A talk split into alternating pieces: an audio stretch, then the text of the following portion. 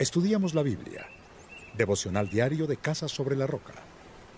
Capítulo 37. Nabucodonosor, rey de Babilonia, puso como rey de Judá a Sedequías, hijo de Josías, en lugar de Jeconías, hijo de Joacim.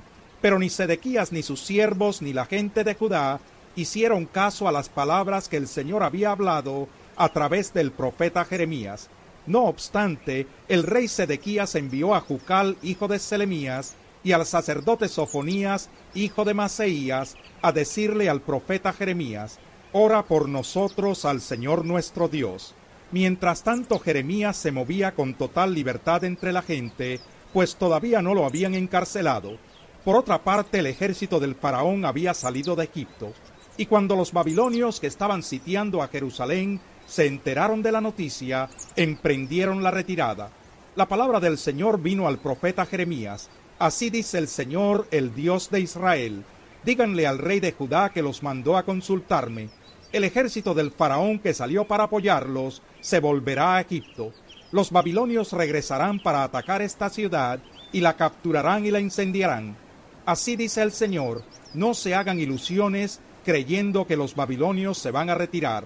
Se equivocan, no se van a retirar. Y aunque ustedes derrotaran a todo el ejército babilonio y solo quedaran en sus campamentos algunos hombres heridos, estos se levantarían e incendiarían esta ciudad. Cuando por causa de la incursión del ejército del faraón, el ejército de Babilonia se retiró de Jerusalén, Jeremías quiso trasladarse de Jerusalén al territorio de Benjamín para tomar posesión de una herencia, pero al llegar a la puerta de Benjamín, un capitán de la guardia llamado Irías, hijo de Selemías y nieto de Hananías, detuvo al profeta Jeremías y lo acusó. Estás por pasarte a los babilonios. Jeremías respondió, Mentira, no voy a pasarme a los babilonios. Pero Irías no le hizo caso, sino que lo detuvo y lo llevó ante los jefes. Estos estaban enfurecidos contra Jeremías, así que luego de golpearlo lo encarcelaron en la casa del cronista Jonatán, ya que la habían convertido en prisión. Así Jeremías fue encerrado en un calabozo subterráneo, donde permaneció mucho tiempo. El rey Sedequías mandó que trajeran a Jeremías al palacio, y allí le preguntó en secreto, ¿Has recibido alguna palabra del Señor? Sí, respondió Jeremías su majestad será entregado en manos del rey de Babilonia.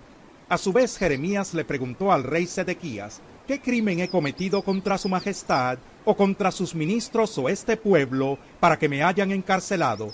¿Dónde están sus profetas, los que profetizaban que el rey de Babilonia no los atacaría ni a ustedes ni a este país? Pero ahora ruego a su majestad me preste atención. Le pido que no me mande de vuelta a la casa del cronista Jonatán, no sea que yo muera allí entonces el rey Sedequías ordenó que pusieran a Jeremías en el patio de la guardia, y que mientras hubiera pan en la ciudad, todos los días le dieran una porción del pan horneado en la calle de los panaderos. Así fue como Jeremías permaneció en el patio de la guardia. Capítulo 38 Cefatías, hijo de Matán, Gedalías, hijo de Pasur, Jucal, hijo de Selemías, y Pasur, hijo de Malquías, oyeron que Jeremías le decía a todo el pueblo, Así dice el Señor, el que se quede en esta ciudad morirá de hambre por la espada o por la peste, pero el que se pase a los babilonios vivirá. Se entregará como botín de guerra, pero salvará su vida. Así dice el Señor, esta ciudad caerá en poder del ejército del rey de Babilonia y será capturada. Los jefes le dijeron al rey, hay que matar a este hombre. Con semejantes discursos está desmoralizando a los soldados y a todo el pueblo que aún quedan en esta ciudad. Este hombre no busca el bien del pueblo, sino su desgracia. El rey Sedequías respondió, Lo dejo en sus manos, ni yo que soy el rey puedo oponerme a ustedes. Ellos tomaron a Jeremías y bajándolo con cuerdas, lo echaron en la cisterna del patio de la guardia, la cual era de Malquías el hijo del rey, pero como en la cisterna no había agua sino lodo, Jeremías se hundió en él. El etíope Ebedmelech, funcionario de la casa real, se enteró de que habían echado a Jeremías en la cisterna. En cierta ocasión, cuando el rey estaba participando en una sesión frente al portón de Benjamín, Ebedmelech salió del palacio real y le dijo, Mi rey y señor, estos hombres han actuado con saña, han arrojado a Jeremías en la cisterna, y allí se morirá de hambre, porque ya no hay pan en la ciudad. Entonces el rey ordenó al etíope Ebedmelech, toma contigo tres hombres y rescata de la cisterna al profeta Jeremías antes de que se muera. Ebedmelech lo hizo así y fue al depósito de ropa del palacio real, sacó de allí ropas y trapos viejos y con una soga se los bajó a la cisterna a Jeremías. Ebedmelech le dijo a Jeremías, ponte en los sobacos estas ropas y trapos viejos para protegerte de las sogas. Así lo hizo Jeremías. Los hombres tiraron de las sogas y lo sacaron de la cisterna, y Jeremías permaneció en el patio de la guardia. El rey Sedequías mandó que llevaran a Jeremías a la tercera entrada de la casa del Señor, y allí le dijo, Te voy a preguntar algo, y por favor no me ocultes nada.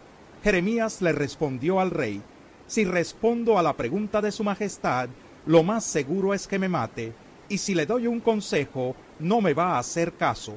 Pero en secreto el rey Sedequías le hizo este juramento a Jeremías, Te juro por el Señor que nos ha dado esta vida, que no te mataré ni te entregaré en manos de estos hombres que atentan contra tu vida. Jeremías le dijo a Sedequías, Así dice el Señor Todopoderoso, el Dios de Israel, si su majestad se rinde ante los jefes del rey de Babilonia, salvará su vida y esta ciudad no será incendiada. Su majestad y su familia vivirán, pero si no se rinde ante los jefes del rey de Babilonia, la ciudad caerá bajo el poder de los caldeos y será incendiada, y usted no tendrá escapatoria. El rey Sedequías respondió, Yo le tengo terror a los judíos que se pasaron al bando de los babilonios, pues me pueden entregar en sus manos para que me torturen. Jeremías le contestó, Obedezca a su majestad la voz del Señor que yo le estoy comunicando, y no caerá en manos de los babilonios. Así le irá bien a usted y salvará su vida. Pero si su majestad se empecina en no rendirse, esta es la palabra que el Señor me ha revelado. Todas las mujeres que aún quedan en el palacio del rey de Judá serán entregadas a los jefes del rey de Babilonia, y ellas mismas le echarán en cara, tus amigos más confiables te han engañado y te han vencido.